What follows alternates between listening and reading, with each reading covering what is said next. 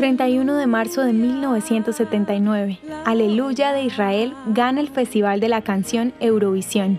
El Festival de la Canción Eurovisión fue la gran oportunidad de mostrar la cultura, la música y el arte escénico israelí en la audiencia europea. En este participaron varios países miembros de la Unión Europea de Radiodifusión y se realizó en Jerusalén.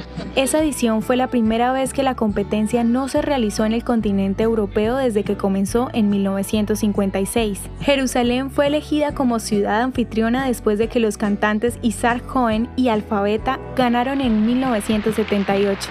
Cuando los ejecutivos de la televisión israelí supieron sobre el concurso anual a principios de 1972, no estuvieron dispuestos a participar ya que la incipiente autoridad de radiotransmisión no contaba con suficientes recursos económicos. A pesar de la falta de fondos, se realizó un esfuerzo para que Israel participara en el concurso de 1973, logrando ganar en 1978.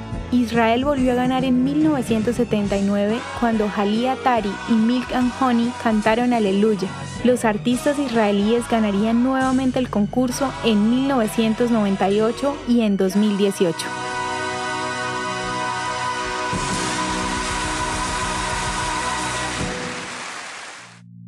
¿Te gustaría recibir estos audios en tu WhatsApp?